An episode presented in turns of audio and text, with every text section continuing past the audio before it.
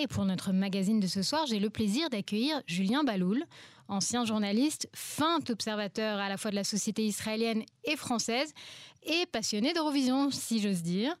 Euh, oui, parce qu'on va parler du concours de la chanson qui, pour sa 67e édition, a lieu cette semaine à Liverpool, en Grande-Bretagne.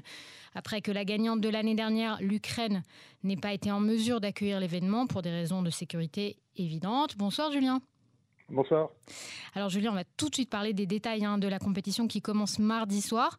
Mais avant toute chose, expliquez-nous, hein, parce que c'est peut-être pas forcément évident pour des gens qui ne vivent pas en Israël, pourquoi ça compte autant l'Eurovision? Et pourquoi c'est pas comme dans n'importe quel pays? Alors, il y a des pays où l'Eurovision, c'est très important. On pense notamment à la, Suède, où c'est vraiment une religion où ils font des taux d'audience incroyables. Et il y a des pays où c'est bien moins important, euh, comme euh, notamment en Europe occidentale. Euh, la France, il y a un certain intérêt ces derniers temps, depuis que ces dernières années, ils ont réussi à obtenir des, meilleurs scores. Mais c'est vrai que pendant très longtemps, la France était en bas du classement. Mmh. Israël, c'est notre histoire. Israël, c'est vraiment autre chose. C'est, vous savez, il y a une expression en hébreu qui dit euh, Nous sommes sur la carte, un la mappa, euh, qui avait été prononcée après la victoire d'une compétition sportive. Israël, c'est un peu, si vous voulez, ce sentiment de on veut être considéré comme n'importe quel pays. On veut sentir euh, qu'on fait partie du, du, concert des nations et qu'on est certes un petit pays, mais avec de grands succès avec de grandes victoires, avec des portées internationales et le fait de voir ce tout petit pays de quelques millions d'habitants qui gagne avec son drapeau à l'écran et, c'est quand même des, je crois, 200 millions de téléspectateurs, hein, l'Eurovision. Donc 200 millions de téléspectateurs qui voient la victoire d'Israël. Pour les Israéliens, quelque chose d'extraordinaire. Euh, d'une part, c'est une grande, grande, grande, grande fierté. Et d'autre part, vous savez, l'Eurovision, pour ceux qui regardent, c'est un peu un concours un peu loufoque, mais c'est quelques heures en dehors du temps où, euh, alors il y a beaucoup de géopolitique là-dedans, mais où, euh, disons, tout semble un peu euh, bon enfant, tout semble sans grande importance, et on oublie les tracas du Proche-Orient. C'est de l'évasion, quoi. De la guerre, exactement. Hmm. Et, moi, j'ai ce souvenir de 2018. Euh, pendant la demi-finale, donc Israël a gagné en 2018, hein, et pendant la demi-finale, au moment de la demi-finale, il y avait euh, des tensions à la frontière avec la bande de Gaza. Au même moment, il y avait également des annonces sur il y avait plein de choses. Et Neta Barzilai monte sur scène pour représenter Israël, et c'est trois minutes où tout s'arrête. Et, il n'y a plus d'Iran, il n'y a plus euh, de Hamas, il n'y a plus de choses. Il n'y a que cette fête, cette représentante israélienne et tout le pays qui est derrière elle, et vraiment un sentiment de euh, on oublie tout ça, on a un pays entre guillemets normal, on est avec tous les autres pays du monde, on fait la fête et les autres pays nous regardent à leur égal. Voilà, alors justement, l'outsider permanent. Donc parlons un peu de, de mardi soir. C'est la première semi-finale. Alors j'ai fait mes devoirs, hein, j'ai été voir. C'est la première semi-finale à Liverpool. La finale elle-même aura lieu donc samedi prochain, le 13 mai. Euh, nos collègues du matin à Cannes, euh, Cannes News sont partis ce matin pour couvrir l'événement. Donc ça, ça y est, ça commence.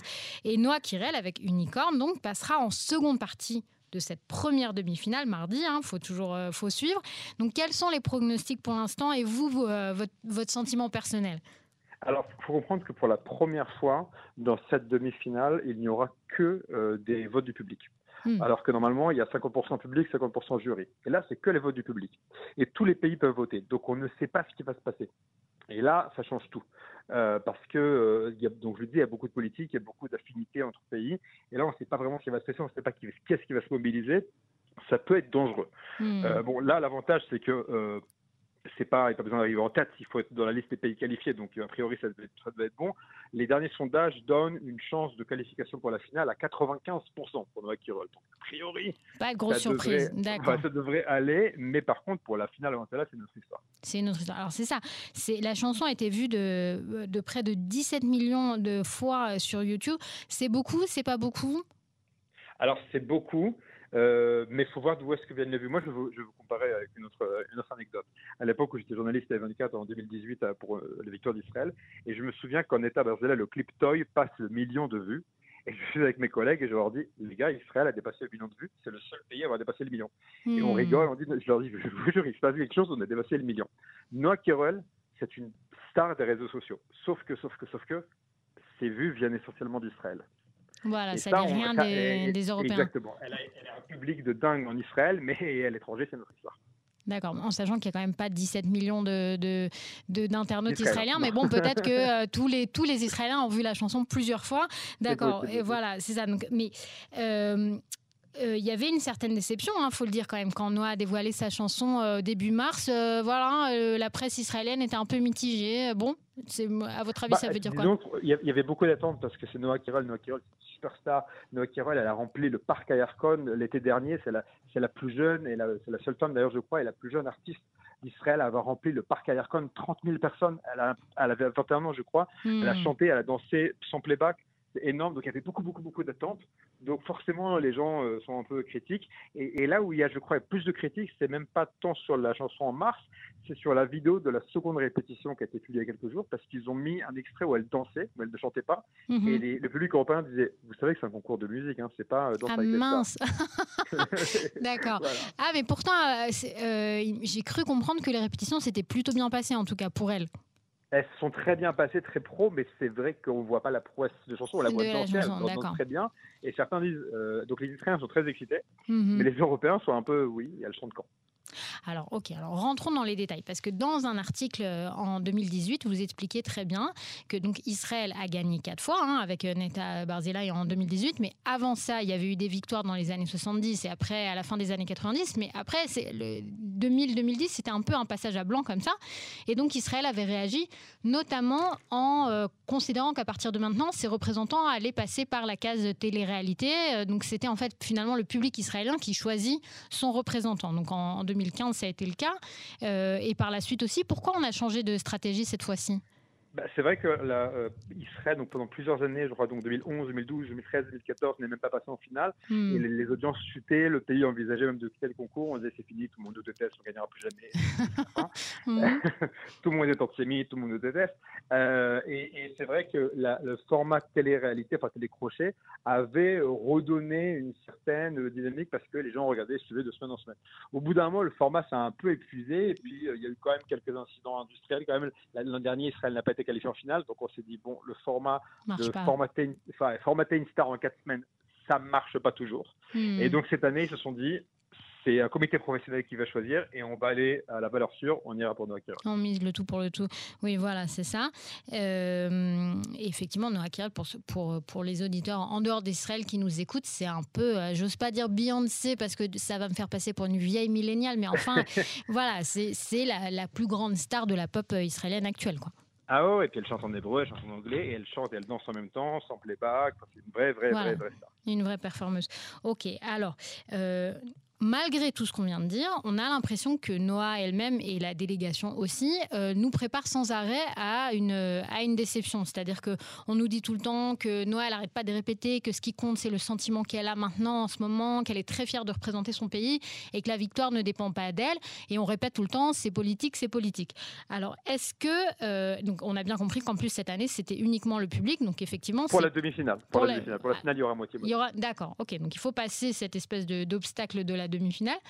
Est-ce que, euh, j'ai envie de dire, en 2018, il y avait également un gouvernement Netanyahou euh, en Voilà. Est-ce que, est que le contexte est, tellement, est, si chargé politiquement cette année, en sachant qu'on a passé le Covid et que, et que pendant la pandémie, Israël avait plutôt une bonne image dans le monde Est-ce que c'est vraiment si dramatique que ça? Par exemple, les, le contexte des manifestations, j'imagine que c'est ça dont on parle? Euh, le contexte des manifestations, j'allais dire, ça peut donner plus euh, en faveur d'Israël parce que ça donne l'impression d'une société civile très vivante. Mhm. Euh, c'est plutôt le conflit israélo-palestinien qui poserait problème.